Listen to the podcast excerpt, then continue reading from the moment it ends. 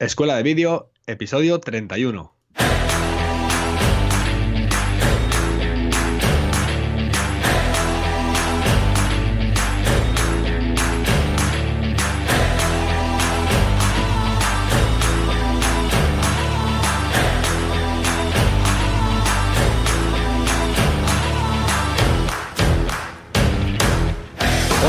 Bienvenidos a Escuela de Vídeo, el podcast donde Fran Fernández, propietario de cmcreativa.com y yo mismo, Cristian Adam de cradvideo.com, hablaremos sobre todo lo que se refiere al mundo audiovisual, desde la grabación hasta la edición, repasando técnicas, programas y cámaras. Además, ya sabéis que os contaremos cómo nos las ingeniamos nosotros mismos en nuestro día a día en nuestras producciones audiovisuales.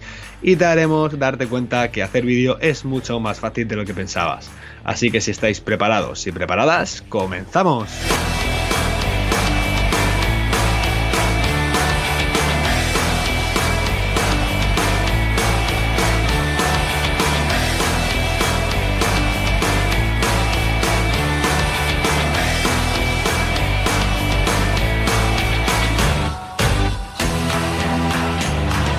Muy buenos días y tempranos días, Fran Fernández, ¿cómo estás?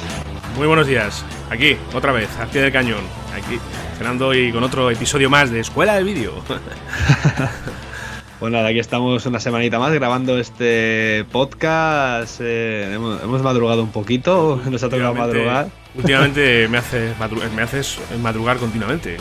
No, no, no, gusto, no, ¿eh? perdona, perdona, perdona. Esta vez has sido tú que, que tienes una grabación luego y. Ah, y- bueno, es verdad, y- verdad, verdad. Es verdad. Pero sí, claro, sí, sí. tú me decías de grabar más tarde, ¿no? Sí, sí que es cierto, y tienes razón, ¿vale? Que tú me decías de grabar más tarde y yo te he dicho, no, no, vamos a madrugar, que a mí no me importa madrugar, digo, y lo grabamos antes, así luego ya te vas con el trabajo, con el trabajo hecho a seguir trabajando. Sí, pero ya sabes lo que pasa en, la- en los rodajes, Chris, que mm, dices una hora y media y no es eso. O por eso mismo, claro. Si te plantas en tres horas, en cuatro, y, y no sabía que la- iba a terminar esta mañana. Y digo, mira, casi prefiero ir sobre seguro, grabamos Exactamente. a primera hora con la mente despejada, porque sí es cierto que, que estás con la mente despejada a primera hora de la, de la mañana. Yo por lo menos ya lo decía en el episodio anterior, y estás como, no sé, como más, eh, más fresco, ¿verdad? Por lo menos, eh, por lo menos en mi caso. Sí. Eh, lo que pasa es que tengo aquí la familia al lado y están durmiendo y espero no, que no los despierte. Pero bueno, Sí, porque estamos en este periodo vacacional que está toda la familia en casa y bueno, pues al final es lo que toca. Así que no os asustéis si escucháis a alguien de fondo por ahí, por, por, casa de Fran o por mi casa, porque bueno, nosotros en este caso grabamos en casa, así que, así que claro. nada. Bueno, y hasta No os ahora, preocupéis. eh, y hasta ahora eh, nunca ha llegado el cartero hasta ahora. En mi casa ya sabéis que el cartero llega tres o cuatro veces, tres o cuatro carteros distintos, y a estas horas de la mañana no creo que lleguen, ya que sería la repera. De todas formas, hemos tenido suerte, Chris, porque en todos los programas que hemos grabado eh, no ha llamado el cartero. Sí, yo creo que ya el cartero de tu casa es una leyenda urbana, ¿no? Que corre Sí. por ahí, por, no sé, son Y rumores, aquí, todo. sí, sí, sí. Y en mi casa no llama dos veces, llama tres o cuatro algunas veces. Hacemos una webserie sobre el cartero, no pasa nada, ¿eh? Aquí. Sí. O una, o una serie de podcast sobre, hablando sobre el cartero nada más, que tiene que estar bastante interesante. Bueno, Fran, cuéntame, hemos tenido esta semana curso de narrativa audiovisual. curso de narrativa audiovisual que está gustando. Está por así por las eh, lo que estábamos hablando antes de, de empezar el programa, la charlita esta que hacemos. Parece ser que, que está generando bastante interés. Sí, y esta semana, pues ya estamos en, en la entrega 5 y en la entrega 6. Un curso súper interesante. Yo me lo estoy pasando muy bien haciéndolo, de verdad. Porque, bueno, ya sabes aquello que cuando enseñas también aprendes. Y, Sí. y, y- considero que, que son conceptos muy importantes. Hablamos eh, de composición, ya más allá del tipo de planos que existen, cómo componer eh, correctamente un plano, eh, entendiendo pues bueno una serie de elementos que son fundamentales. Y luego, esto bueno, lo vemos en el episodio, en la entrega quinta y en la sexta hablamos de lo que es la, la perspectiva y el movimiento de cámara también. Eh, Mm. Pues eh, igual, eh, conceptos que, que tenemos que tener ahí presentes, sobre todo para, para que nuestras creaciones audiovisuales pues tengan ese aspecto que, muchas veces vemos en, en otras, en otras producciones que decimos, jolines, ¿y esto cómo lo han hecho? Bueno, pues eh, al final, fijaros, incluso más allá de lo que es la elaboración de un buen guion, que también lo tratamos en el curso de narrativa audiovisual, cómo preparar un buen guion, cómo desarrollarlo, dependiendo de a quién nos dirigimos, qué tipo de guion debemos hacer u otro. pues, eh, y más allá de lo que es la composición de planos, estos conceptos tales como eh, el movimiento de cámara, la perspectiva, pues eh, también es importante. Así que nada, muy, muy bien, muy, me lo estoy pasando muy bien. ¿Tú qué tal, Chris? Muy bien, la semana tranquilita eh, centrándome un poquito en la página web de escuelavideo.com, retocando cosillas que tenía que retocar, automatizando cosillas, tal y como te he dicho antes en la previa que hemos tenido. ¿Qué haces? Digo, aquí liado con la página web de Escuela de Vídeo, retocando cosas y automatizando cosas eh, para quitarme un poquito de, trabajo y hacerlo un poquito todo más cómodo, más fluido, tanto para mí como para los suscriptores, ¿no? Que sobre todo los que entran a internet y ven allí el listado de cursos actualizados y esas cosillas, ¿no? Eh, por otra parte, fuera de Escuela de Vídeo, tenía un presupuesto que dar bastante complejo, un proyecto bastante eh, grande que abarca más cosas que solamente vídeo. Y bueno, esperando a ver si ahora me lo rebaten, me lo aceptan o, se dignan a contestar o algo, ¿no? Porque es un proyecto que me va a llevar bastante tiempo, con lo cual, bueno, tenía que estar elaborando un presupuesto detallado, pues especificando cada cosa, cómo se va a hacer y todas esas cosillas. Eh, el tema de los presupuestos, madre mía, que lleva mucho tiempo. ¿Tú qué haces cuando presentas un presupuesto y pasan dos semanas y no tienes noticia de, esta del cliente? De momento, sinceramente, no me ha pasado. Pero si te digo si me pasara ahora mismo, eh, les preguntaría. Yo creo que les preguntaría, Fran, no sé, ¿qué haces tú? Sí, sí. Yo suelo esperar, a ver, te lo digo porque ahora mismo presenté también un presupuesto para un trabajo bastante gordo y, de momento no tengo, no tengo respuesta. No sé si es porque estamos en mes de agosto, que aquí en España en agosto es para todo el mundo. Y me parece un poco fuerte, eh, tío, que, que, se pare un país, tío, casi un mes entero. O sea, me parece, muy heavy, tío. Es, eh, a ver, no estoy diciendo con esto que la gente no se merezca las vacaciones, pero mm, yo, por ejemplo, aquí en la zona donde vivo, mm, está, todo parado. Todo, o sea, todo el mundo de vacaciones. Y yo, creo que eso afecta al final a la, a la, a la evolución de la economía un poco. No soy experto en economía ni mucho menos, ¿sabes? Pero no sé, mm. me, no, me, no me termina de, parecer correcto, ¿sabes? esto, ya es cultural, ¿sabes? Porque eh, realmente dices, tú piensas que, en Toledo la economía baja, pero seguramente en Benidorm la economía está por las nubes, ¿no? Sí, a ver, porque al final, a ver, somos un país turístico y sí, sí, total. del turismo, pero no sé, tío, dice mucho que, en un mes esto se pare todo, que, las empresas con las que estés trabajando dejen de decir, no, no, ya hasta, hasta septiembre no cuento con, no, no, me llames o no hables conmigo, no sé. Esto ya, eso ya te digo, yo creo que es cultural, ¿no? De todos modos, si una empresa, eh, por ejemplo, una, una, empresa de pie de calle cierra, es porque puede cerrar, o sea, el que no puede cerrar no cierra, ¿no? O porque incluso hay muchas empresas que le salen mucho más barato cerrar que quedarse abierta sin que entre clientes. Sí, sí, claro, claro, claro. Sí, sí, sí. Pero bueno. Y, lo que te comentaba, que al final, pues, eh, presenté este presupuesto y no, lo hice hace dos semanas, tres, tres semanas aproximadamente. Y no sé nada. Entonces, pues, o no sé si sé que están de, vacaciones o. Da igual, escríbeles. Yo creo que les escribiría, le diría, oye, mira, ¿qué tal el presupuesto? ¿Cuadra algo? ¿Tenemos que ajustar alguna cosilla o lo que sea? Y, y escucha, lo mismo te dice, oye, mira, que se nos va de las manos. Dice, oye, perdona, que es que mira, estábamos, no nos ha dado tiempo a revisarlo o lo que sea, ¿no? Entonces, bueno. Sí, sí, claro.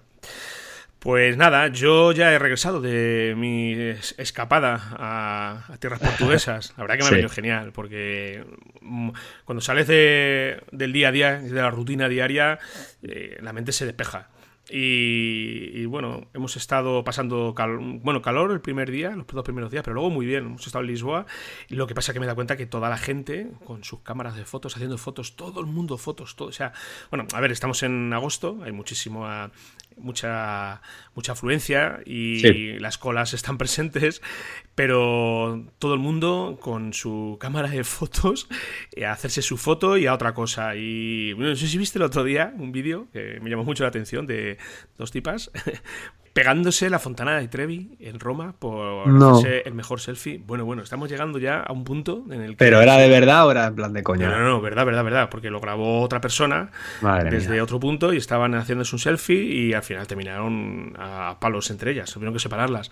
Pero sí, sí, que los viajes en octubre o en noviembre y, ya está. Venga, vamos a darle, vamos a darle al tema de la semana, Fran. Hoy vamos a hablar sobre color, la corrección de color en la postproducción. Sí, vamos a hablar de, pues eso, de luz, vamos a hablar de cómo afrontar todo el proceso de corrección de color, de cuándo conviene hacerlo, cuándo no, que yo levanto la mano, que muchas veces peco de, esto, de, abusar de la corrección de color. De hecho, ahora me dabas un feedback muy positivo, muy constructivo de mi vídeo de Portugal y me decías que ahí me he pasado tres polos con las transiciones. Es que esas transiciones que se ven eh, me molan mucho, tío. Son muy... Sí, pero bueno.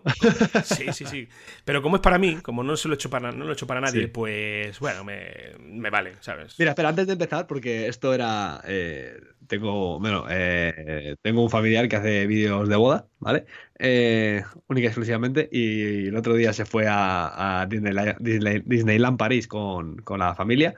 Y hizo un vídeo súper rápido, súper pues, como lo que has hecho tú, ¿sabes?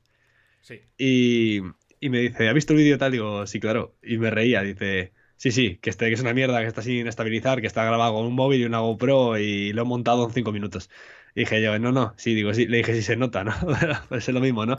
Pero total, es un tío que hace unos vídeos espectaculares de bodas, pero eh, lo que es eh, un trabajo así rápido es que con ni de importancia lo subió ahí, además que lo subió a Vimeo, porque utilizó música comercial, y dice, no, no, si esto es para mí, para la familia, más, más que para mí, para la familia con la que he ido, ¿no? Con lo cual, ellos encantados y a mí, pues me da igual, ¿sabes? Pero bueno, esto son al final, como dices tú, cosas para, para uno mismo, ¿no? Claro, a ver. Pero, perdón por el paréntesis, ¿eh? Pero quería remarcar ese. No, a ver, mm, hay que tener claro que yo, por ejemplo, ahora estos días en Lisboa y eh, eh, pues vas a sitios y dices, joder, qué bonito. Y lo que haría yo aquí con, con, esto preparado, con pues con mi slider, con, bueno, mi slider, con mi steady, con, eh, con mi Sony, con mi Atomos, vale, pero claro, vas de vacaciones, ¿sabes? y vamos, a, vamos a empezar a poner los deberes. Vamos a empezar a poner los deberes y vamos a empezar a decir, como dices tú, lo quería, quería yo aquí. Vamos a hacer de ir a sitios, bueno, Portugal era bonito, pero de ir a sitios eh, de mierda, hacer vídeos guapísimos. Vamos a empezar a hacer eso, vídeos de, de, 20 segundos, 30 segundos, que estén chulísimos, que, que, que los sitios sean de mierda. Eso sería una cosa, es todo un reto, ¿eh? que hay mucha gente, yo te digo ya que hay mucha gente y lo veo que lo hace, tío, que se van a un prado con un tractor de que está ahí, no, no hace nada y sacan un vídeo que dices tú, me cago en la leche. Pedazo de vídeo, ¿sabes? Sí, sí. Bueno, vamos a hablar del tema, ¿vale, Chris? Que nos enrollamos y, no le metemos. Qué raro, qué raro, Venga, pues vamos allá.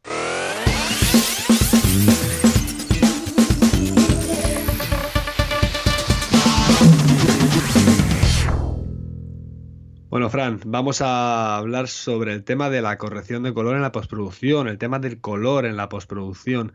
Eh, me gustaría comentarte primeramente que para mí el tema del color, bueno, el color, lo primero es que es una parte, creo que es una parte fundamental de lo que es el del diseño de la narración audiovisual. Fíjate que ahora mismo estamos con el curso de la narración audiovisual y creo que el color, no sé si lo vas a dar o no lo vas a dar, Fran, pero creo que es una cosa bastante, bastante importante que es fundamental, que incluso junto a la luz juega un papel eh, muy importante eh, lo que es en, cualquier, en cualquier vídeo. Me podríamos hablar, o sea, al final, de cuando hablamos de corrección de color, cuando hablamos de color, podemos hablar de, muchísimas cosas, ¿no? Pero sí que cabe destacar de que, claro, eh, la corrección de color, tal y como comentábamos, tenemos que tener muy claro cuándo hacerla y cuándo hacerla. Esto lo vamos a hablar un poquito más adelante, no, o sea, no, lo vamos a aplicar. Y sobre todo también cuando muchas veces oímos los términos de corrección de color, pues todo el mundo pues se le viene a la cabeza, pues corregir el color de un clip es corregir el color de un clip, ¿no? Pero luego muchas veces lo mezclamos también con el etalonaje, ¿no?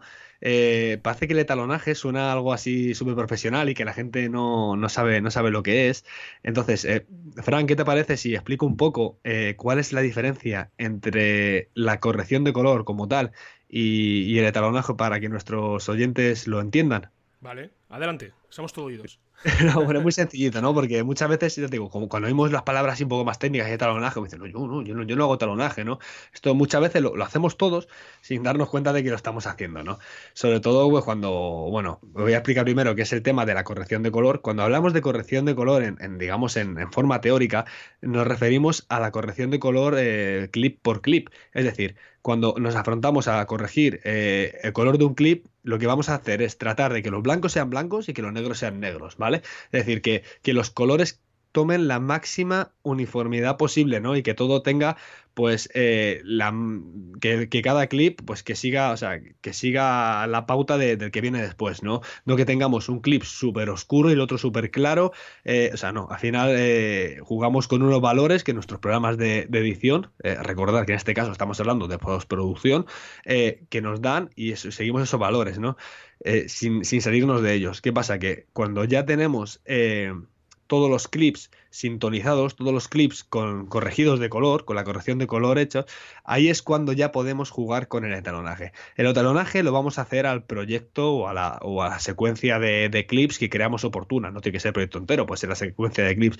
Y aquí es cuando ya nos dedicamos a dar diferentes aspectos y diferentes colores eh, a nuestro proyecto final. Aquí ya entra un poco más la, creatividad y un poco lo que, lo que queramos expresar en el talonaje, ¿no? Porque el talonaje puede ser, fíjate, algo tan sencillo como meter un loot, que ahora si quieres, Fran, nos hablas un poquito más adelante del tema de los loots y tal, o eh, meter un tono, no sé, un filtro, un tono de color eh, genérico a, digamos, a lo que es el conjunto de clips, ¿no? Con lo cual, fijaros qué sencillito. A la corrección de color nos referimos lo que es al clip por clip, es decir, a corregir el color clip por clip, eh, intentando que los blancos sean blancos y los negros sean negros, y el etalonaje ya estamos dando un aspecto visual eh, que quiera transmitirnos algo, o, no, o simplemente puede ser artístico, del conjunto de clips que estamos hablando. Fíjate que, Frank, esto es una cosa que, este, que lo estamos hablando, ¿no? Y que, y que dices tú, claro, si muchas veces hacemos etalonaje, ¿no? Porque sí que es verdad que hay vídeos que solamente hacemos la corrección de color y ya, pero otros vídeos, pues que ya empezamos a jugar, pues decimos, mira, el verde lo voy a poner un poquito más marrón, o, voy a poner todos los tonos un poquito más grisáceos, menos el rojo, que es el que va a destacar. Fíjate, una ahora mismo me viene a la mente la, lista de Schindler. La película que sale la, niña con el vestido rojo, ¿no? Pues eso, fíjate, eso es parte del etalonaje, ¿no? Fijaros que la película sí que está hecha en blanco y negro. Bueno, ya solamente eh, cambiar los clips a blanco y negro, ya se hace un etalonaje, pero, pero al final tiene una corrección de color sobre los blancos y los negros, sobre el blanco y negro, que es bastante complicado de conseguir hacer una corrección de color sobre blanco y negro, la verdad. Y, y luego Está, luego ha metido un poquito, mete el talonaje en el tema del vestido, ¿no? Donde, ahí donde lo vemos. El talonaje tiene toda la película, pero vemos realmente donde de verdad lo vemos, el, que destaca, que nos intenta transmitir algo que, que juega un poquito ahí con, con los sentimientos, con lo, con lo visual, es cuando mete el vestido rojo a la niña, ¿no? Entonces, bueno, para que nos quede claro, Fran, yo creo que lo, he dicho, lo he explicado bien, no sé si lo has entendido no, o no. Sí, sí, perfecto. es algo que hacemos, que hacemos eh, muchísimas veces, casi en casi todos los proyectos, muchas veces, y no nos damos cuenta que estamos haciendo un etalonaje. es que yo siempre lo digo, Eh, eh, lo que es el proceso de corrección de color, mejor dicho, el, etalonaje, eh, en una producción real, porque al final nosotros somos los que nos lo guisamos y no lo comemos todo, pero en una producción real hay una persona única y exclusivamente dedicada a esto. O sea, hay un profesional, igual que hay un profesional que es el foquista, que va con el foco todo el rato para que el operador de cámara no, no se preocupe, pues para que, por cierto vaya lujo, ¿eh?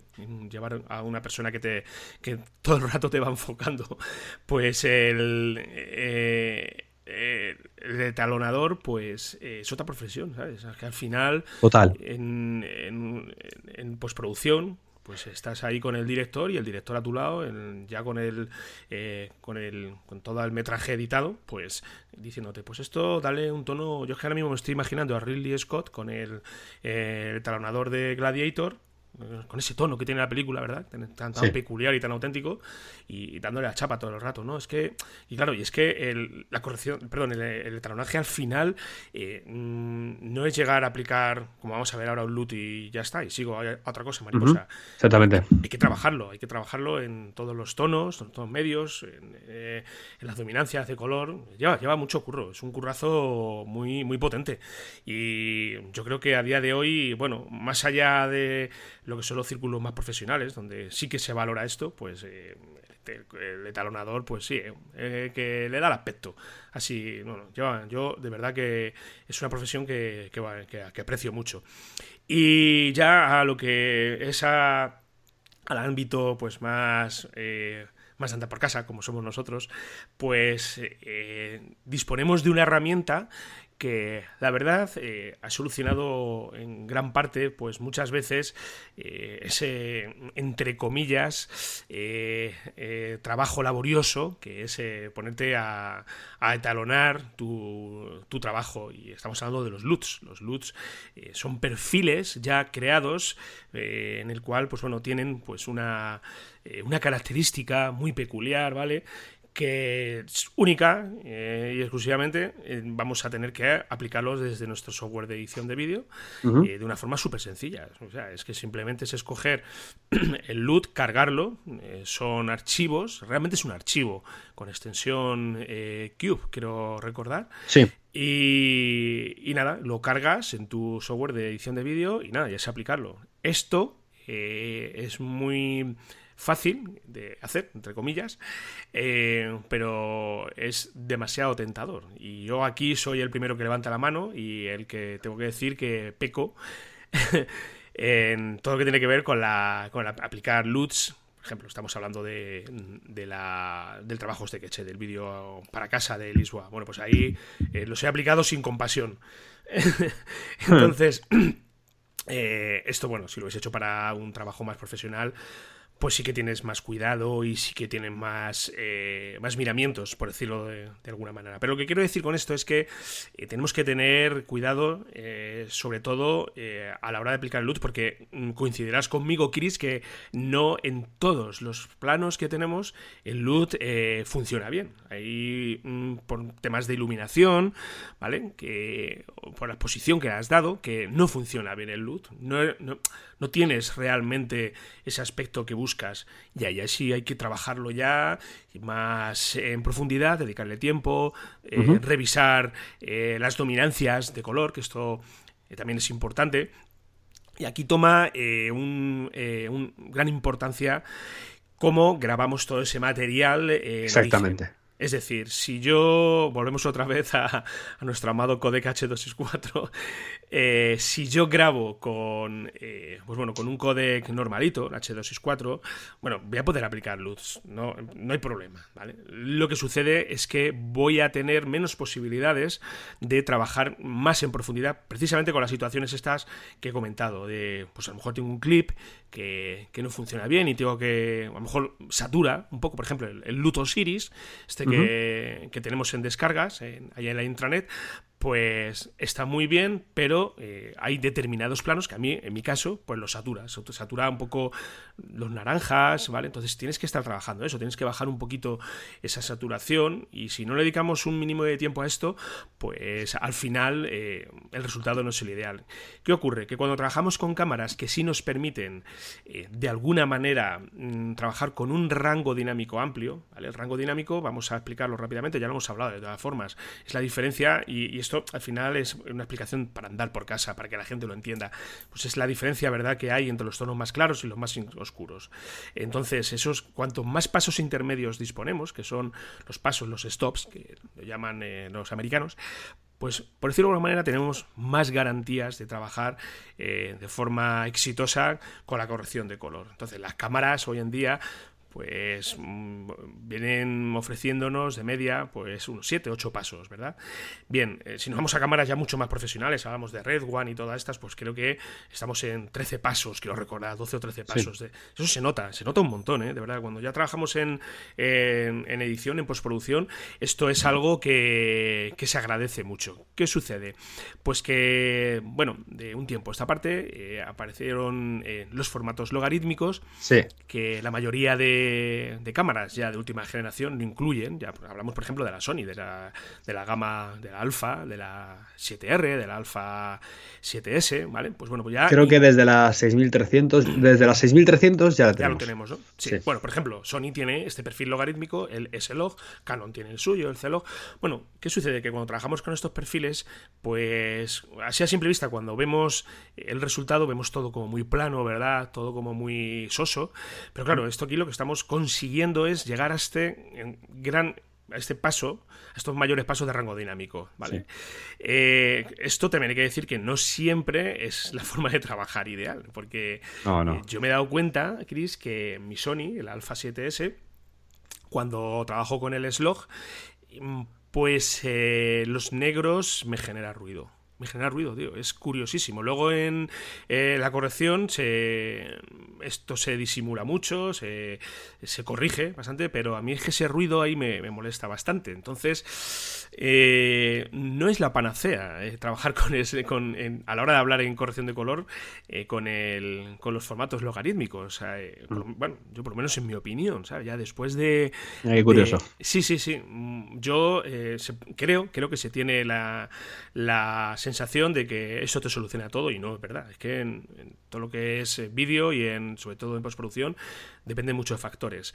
Entonces, sobre todo dependiendo del trabajo que vamos a hacer, donde vamos a filmar, tenemos que validar si el S-Log es una opción correcta o no. A mí particularmente me gusta mucho un perfil que trae Sony, que es el Cine 4, no sé si lo conoces, que, que se adapta bastante mejor a lo que yo quiero, ¿vale? Aún así, si por lo que sea vuestras cámaras no tienen la opción de trabajar con eh, estos perfiles, pues yo creo, Chris, que con bajar el contraste, crear su vuestro propio perfil, bajarle el contraste y dejarlo con colores muy muy planos, creo que puede ser una buena solución, sobre todo, y esto hay que dejarlo claro, si tenemos en mente trabajar en postproducción con la corrección de color, porque si no lo vais a hacer, pues no lo hagáis, porque es que la postproducción lleva, lleva curro, es que lleva mucho trabajo. Esto, Exactamente. Eh, claro, lo íbamos a hablar de todas formas aquí en la escaleta, pero si te parece lo traemos ya, Chris. Eh, ¿Cuándo es el momento adecuado para hacer una corrección de color o no? Porque, claro, mm, es muy tentador. Tú muchas veces ves eh, trabajos por ahí de gente con un look muy guay, y dices, joder, pero ¿cómo hace esta gente esto? Pero esto al final, si tú lo quieres hacer, tienes que echarle horas. Y si se entra en tu presupuesto, adelante. Eh, pero eh, hay, que, hay que valorarlo bien y tenerlo muy claro, ¿verdad? Sí, sobre todo estamos hablando de eso, ¿no? De que eh, hablamos sobre el tipo de trabajo que vas a realizar. Si es un trabajo sencillito, de bajo presupuesto. A ver, yo creo que la corrección de color al final tienes que hacerla, porque muchas veces puede pasar que, que alguna imagen esté sobreexpuesta.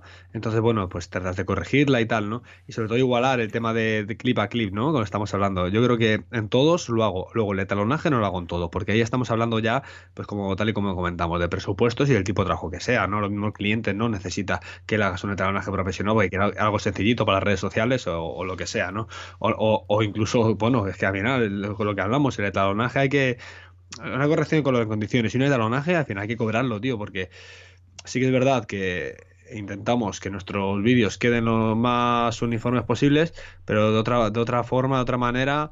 Eh, también nos va a llevar mucho trabajo, ¿no? Al final nuestro trabajo, o sea, hagamos lo que hagamos, el vídeo que presentemos va a ser nuestro portfolio, nuestro currículum, nuestro trabajo. Entonces también dependerá de, ese factor, ¿no? Es un poco contradictorio, pero, pero es así, ¿no? El tema de grabar con perfiles logarítmicos o no, pues es que evidentemente si tú grabas con un perfil logarítmico, incluso con un Cine 4, Fran, o o incluso si no los tienes en caso de que no tengas perfiles logarítmicos, pues sí que bajas el contraste, la saturación, subes un poquito la nitidez, ¿no? En el perfil que estés grabando, lo ajustas, te, queda un tono más grisáceo, que incluso alguno puede decir, qué mal graba esta cámara, ¿no? Qué mal se ve. Sí, pero eso es lo que te va a servir luego para, para poder eh, hacer una corrección de color con mucha más calidad, con mucha más, bueno, con mucha más fiabilidad, ¿no?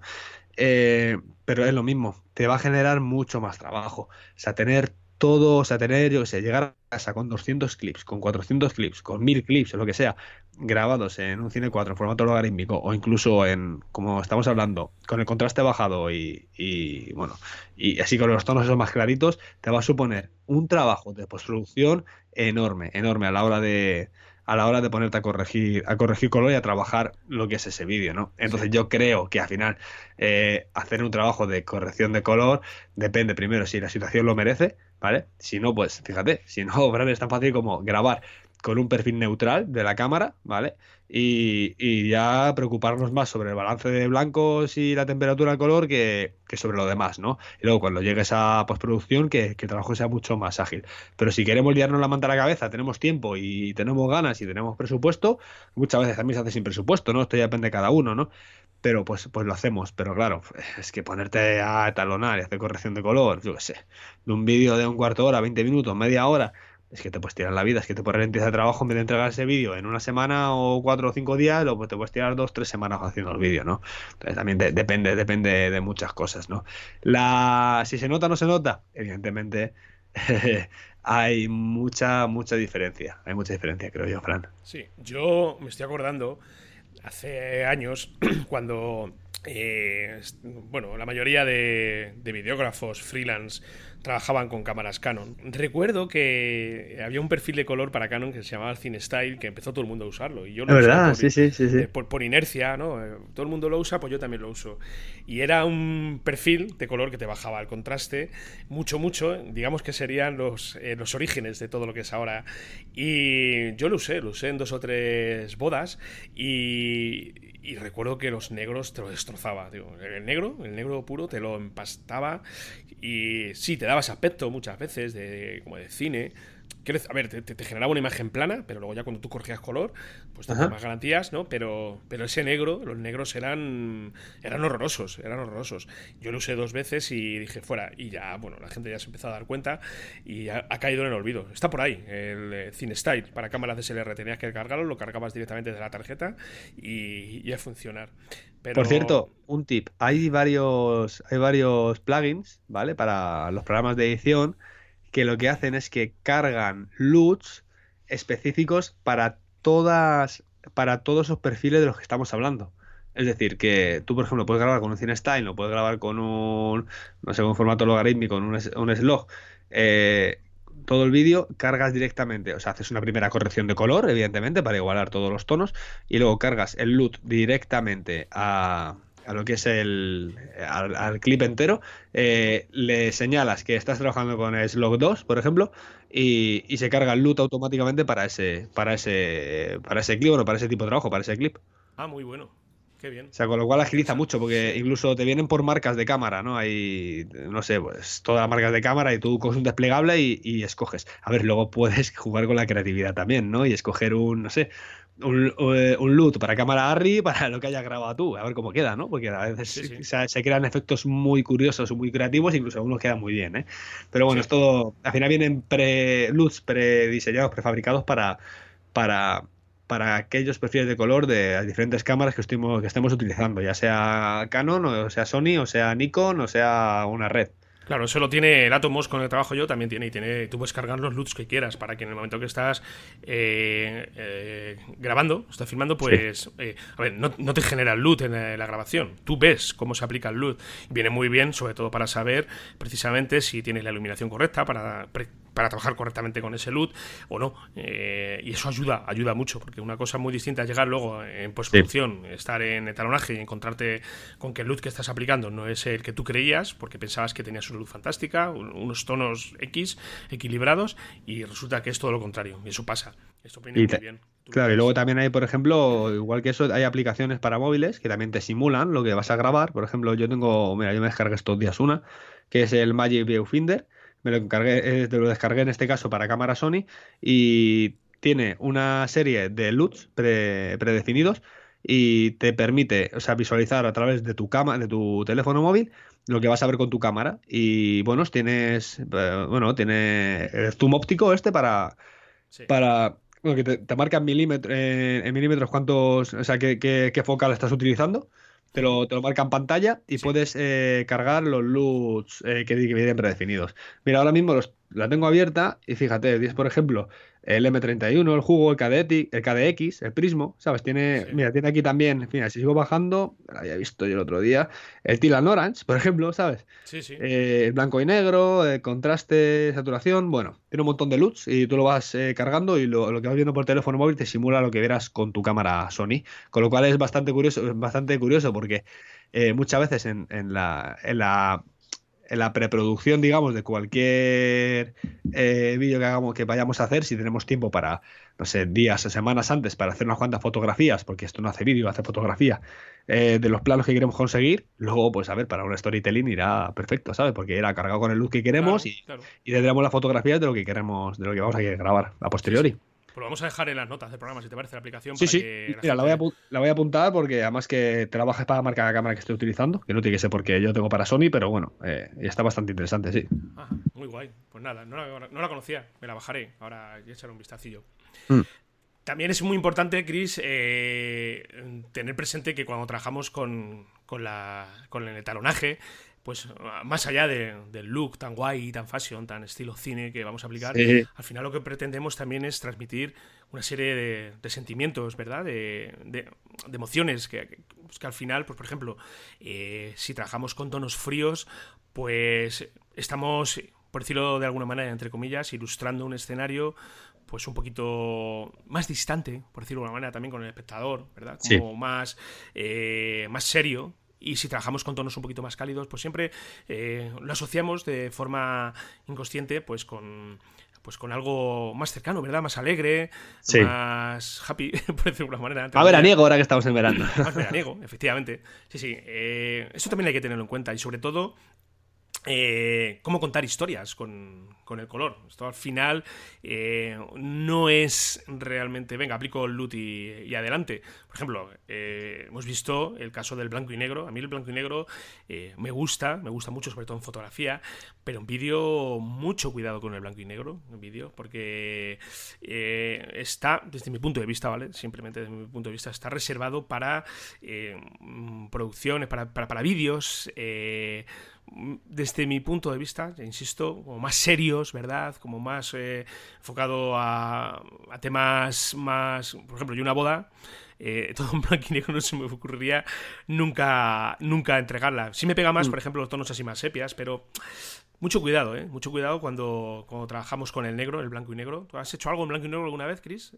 No, a modo profesional no a modo profesional no entrega ningún trabajo en blanco y negro.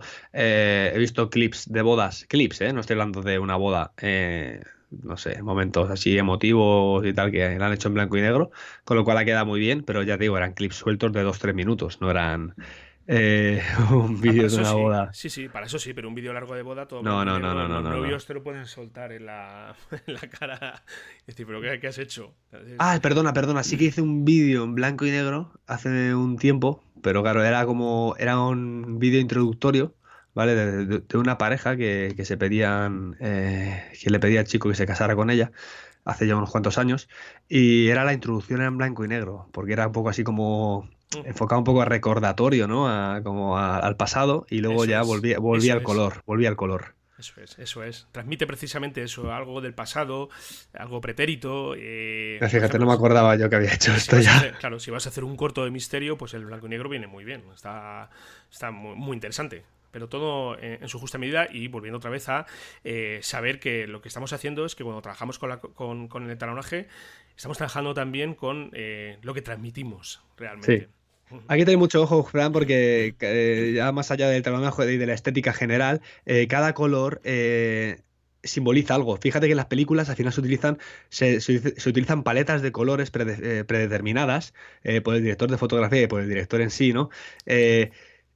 que al final es, la estética de la película, ¿no? Y cada, color va a transmitir una cosa, ¿no? Así, un poquito para contarlo así rápido, por ejemplo, vamos a decir que el negro, fíjate, el negro ¿qué te transmite en negro? Pues al final es la elegancia, la noche, la, oscuridad, ¿no?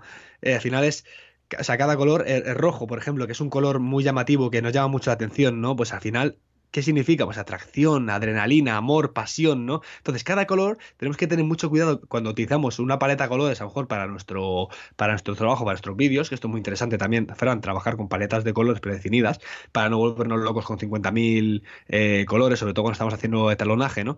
Eh, cuidado, mucho cuidado con los colores que estamos utilizando, porque dependiendo del color que utilicemos, nos va eh, a transmitir una cosa u otra. Fíjate, películas como, no sé, Fran, eh, así que sean conocidas, Amelie, por ejemplo, que tenía un color así más verdoso, más amarillento, más, ¿sabes? Eh, luego jugaba un poco con los marrones también, ¿no? O más bohemio, sí. Sí, sí, sí. Entonces, bueno, cada color tiene su significado y claro, al final está englobado en la historia que estamos contando. No solamente, oye, mira, este color significa esto, pero estoy hablando de todo lo contrario, ¿no? Entonces tampoco tiene mucho sentido, ¿no? Trabajar así el color en la postproduccción, ¿no? Sí. Yo, fíjate, y ya eh, hablando de cómo lo hacemos nosotros, sí. Mm, yo cuando eh, tengo que reconocer que hace un tiempo Pues eh, mi, proceso de corrección de color, bueno, más que corrección de color de talonaje, era eh, trabajar en bruto sobre el clip que había importado en, el timeline mm, y, bueno, verificar un poquito también estos tonos medios, ver que los negros estaban en su lugar. Eh, bueno, luego todo lo que tiene que ver con la exposición, si por cualquier motivo no habías puesto bien la luz cuando estaba en, rodaje, pues bueno, eso mm, verificarlo un poco y corregirlo, pero luego siempre me gustaba darle un poquito, de, eh, sobre todo en, la corrección de color, en tonos medios, eh, darle un poquito de color azul, pero algo muy, muy ligero. Eh, no sé, me gustaba ese aspecto porque se acercaba mucho al, a un aspecto así como de cine. Y, ya me di cuenta que me estaba pasando tres pueblos, porque era siempre lo, siempre lo mismo, siempre lo mismo. Hmm. y, y, dejé de hacerlo. Hasta que me presentaste el Luto Series este, que me gusta mucho. y, y, que voy a tener que hacer lo mismo, voy a tener que comedirme, porque lo bueno, a ver, lo bueno y lo peligroso de los LUTs es que los aplicas y pum, vaya al instante, ahí lo tienes. Y dices, oh, qué guay, cómo mola. ¿Quieres que te anime a hacer, ¿quieres que te anime a hacer una cosa? Créate tus propios LUTs. O sea, no uno, créate varios, ¿vale? Hmm. Sí, sí. Es súper interesante. A mí, por ejemplo, hay una cosa que lo utiliza bastante, ahora que el Final Cut nos permite aquí hacer una corrección de color eh, bastante por detalle, bastante detallista, perdón, un etalonaje bastante detallista sobre lo que son los clips de vídeo.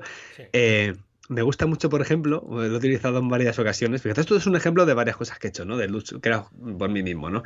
Eh, el verde por ejemplo, yo que grabo mucho en exteriores, mucha naturaleza, ponerlo más grisáceo y resaltar el resto de los tonos, ¿vale? O sea, fíjate, esa, da, un contraste a la imagen, da un, da un es impresionante. Puede ser verde o puede ser, si vais a un prado ahora en verano amarillo, pues podéis sustituir el amarillo por el amarillo y, eh, y, el azul, por ejemplo, del cielo, ponerlo más grisáceo y resaltar pues al sujeto que estáis grabando. Esto es un look que no lo podemos crear nosotros mismos, podemos hacer un preguardado, o sea, un guardado de este look y utilizarlo luego pues en diferentes proyectos y son cosas, a ver que yo te, yo te Fran a, a crearte algunos cuantos loots y ir probando porque no sé, yo creo que se puede hacer cosas estupendas ahora mismo. Sí, a, día de hoy ya eh, las aplicaciones que hay de corrección de color son la caña y yo es que tengo un problema. yo no ah, diferencio. lo, contaste, es verdad. el color amarillo con el verde claro eh, no lo distingo, pero con eh, todas las que son los, los que son los vectorscopios, ¿vale? que de las aplicaciones que te dan toda la información de la cantidad de verde que tienes, la cantidad de amarillo que tienes, eso me viene genial, genial, ¿sabes? Porque ahí tengo información, ¿sabes? Eh, así que Así que yo lo de crearme un loot personalizado lo puedo hacer, pero luego, a lo mejor si te lo mando para que lo veas tú, pues decir, pero bueno, ¿y este qué es lo que ha hecho? Dios mío, si esto. sale, aquí uno con la cara verde, ¿no? sí, sí, oye, patenta, patenta un, un loot, Craft Video. Craft Video Loot, usted suena bien, ¿eh? sí, sí, fenomenal.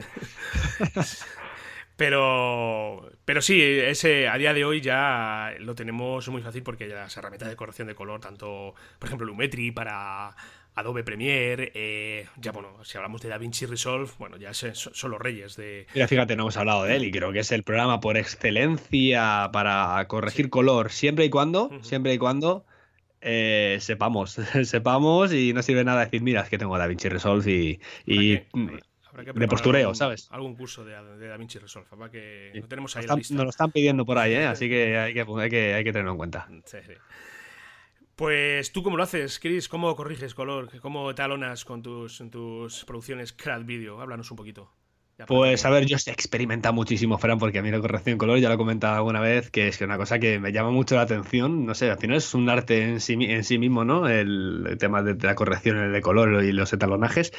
Pero ya lo he comentado alguna vez, eh, yo empiezo haciendo una corrección de color clip a clip, igualando color, y luego ya veo, depende de la situación, si meter un color u otro. Mira, te voy a, te voy a poner un ejemplo, ¿vale? Eh, en el, fíjate que hemos hablado varias veces de esto, pero en el vídeo que fuimos a grabar juntos para Teledeporte, eh, tuve que hacer una intro. Es que fíjate cómo, cómo, a ver, ahí estuve pendiente del detalle, ¿no? Tuve que hacer una intro que me servía tanto para intro como para final del vídeo, ¿vale? Pues esa intro, eh, la o sea, hice la corrección de color, o sea, la hice manual, ¿vale? Y lo que conseguí es que eliminar todos los colores y que solamente destacasen el rojo y el amarillo que son los colores de España, ¿vale? Porque era campeonato de España, ¿vale? Y la gente no se da cuenta de eso, ¿no? Y es una cosa que me ocurre ahí como, o sea, tú ves una intro que es así muy apagada, muy grisácea, pero cuando sale un ciclista o sale un, el arco de meta, amarillo, rojo, esos son los colores que, que vas a ver, ¿sabéis? Son nada, son, son 30 segunditos de intro. Pues que, bueno, como está con la música, está con las transiciones así un poco moviditas, porque al final es una intro, así que tiene que ser muy dinámica, muy. como que se vea que es una intro, que no es un vídeo. Eh, entonces, eh, hice eso. Fíjate que es una tontería, ¿no? Entonces, al final, eh, dependiendo del proyecto que sea, hay proyectos a los que no hago un talonaje, que directamente, fíjate, el resto del vídeo no tiene talonaje, el, vídeo de teledeporte solamente está hecho la corrección de color, ¿vale? Porque es, es un vídeo que, no tiene que, o sea, que es que tiene que retransmitir la realidad, no tengo que tampoco simbolizar nada, ¿no? Pero sí que hay otros vídeos, por ejemplo, que he hecho para marcas, por ejemplo, marca bicicletas, que es Mérida, que hice un vídeo que tiene un tono así, bueno, la marca, o sea, el vídeo es así como... Mmm, o sea, la marca es, de la bicicleta simboliza color, o sea, tiene de referencia color verde, ¿vale? Entonces tiene un look tirando más a verdoso ese vídeo. Fíjate, son chorradas, son tonterías que yo voy adaptando un poco. O sea, que a lo mejor también me estoy equivocando yo al hacer esas cosas, ¿no? Pero al final adapto un poco a la temática de la que se está hablando. Eh, y esto lo vi porque también en el mundo del deporte hay, un, hay una productora de, que, que hace vídeos, son equipos eh, que viste los colores de amarillo y todos sus vídeos tienen un look así muy discretito, pero amarillo, ¿sabes? O sea, los colores están bien definidos, pero es como que. Y claro, dices tú, claro, si es que ahora mismo me está retransmitiendo el, color del equipo, ¿no? Eh, les hacen vídeos y todos son como así con un tono ligeramente amarillo. Y la gente no se da cuenta porque es muy. Eh, nada, es muy poquito, es muy, muy sublime, ¿sabes lo que te digo? Sí, sí, sí. Pero, o sea, muy superficial, perdón. Y, y claro, yo que estoy metido en este mundo del vídeo, sí que sí que me doy cuenta, sí que me doy cuenta. Así que ya digo, al final adapto un poquito a cada proyecto, si tengo que hacerme talonaje o no, y hago el talonaje conforme a tal. Luego sí que es verdad que hay muchos videógrafos, sobre todo estos que hacen blogs con V, eh, ya, ya hablo de Sam Calder, eh, hay, otro que es eh, que hace fotos, también se llama Shorts Tache, que es como mostache, pero de, de, pantalones tache, para que te hagas una idea. Que también utiliza un look así marrón y es su marca, o sea, lo han convertido en su marca, es decir, todas las fotos que van con ese, con ese look es como que son suyas y la gente luego les imita, ¿sabes? Eh, entonces, al final, puedes utilizar el, el, el, el, color, el etalonaje, como una manera artística, una manera de retransmitir lo que quieres, lo que quieres contar, o lo puedes utilizar incluso para crear tu propia marca. Es decir, vale, me creo.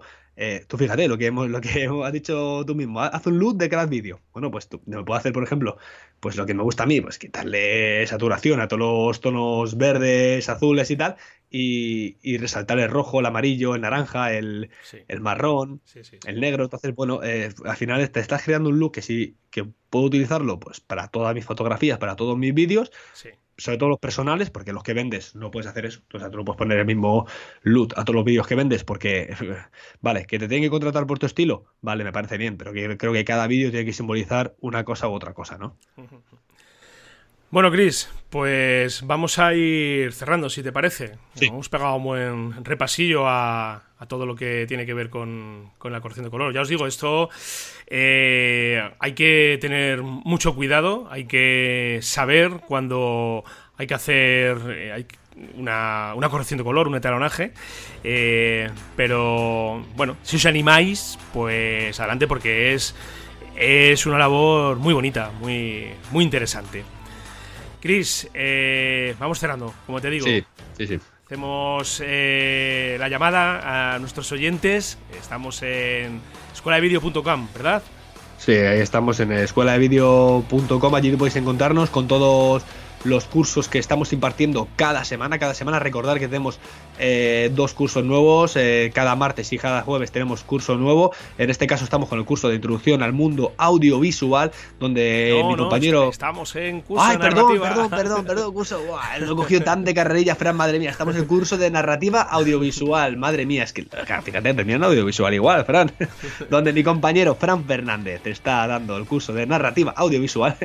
Vamos aquí ya... Bueno, estamos en la segunda mitad del curso, súper interesantísimo. Estamos aprendiendo muchas cosas, yo incluido, por supuesto, como no. Y, nada, eh, ya sabéis que podéis escribirnos a hola arroba con cualquier duda que tengáis y escucharnos cada viernes en este super podcast donde hablamos sobre vídeo. Sí, y si nos queréis dejar ahí un comentario en iBox, eh, dejarnos un me gusta o darnos ahí las 5 estrellas en iTunes, pues la verdad que lo vamos a agradecer un montón porque nos ayuda a seguir siendo visibles. Cristian, nos vemos la semana que viene por aquí, ¿te parece? Nos vemos, Fran. Hasta la semana que viene a todo el mundo. Hasta la semana que viene, Fran. Y nos seguimos escuchando. Chao, chao.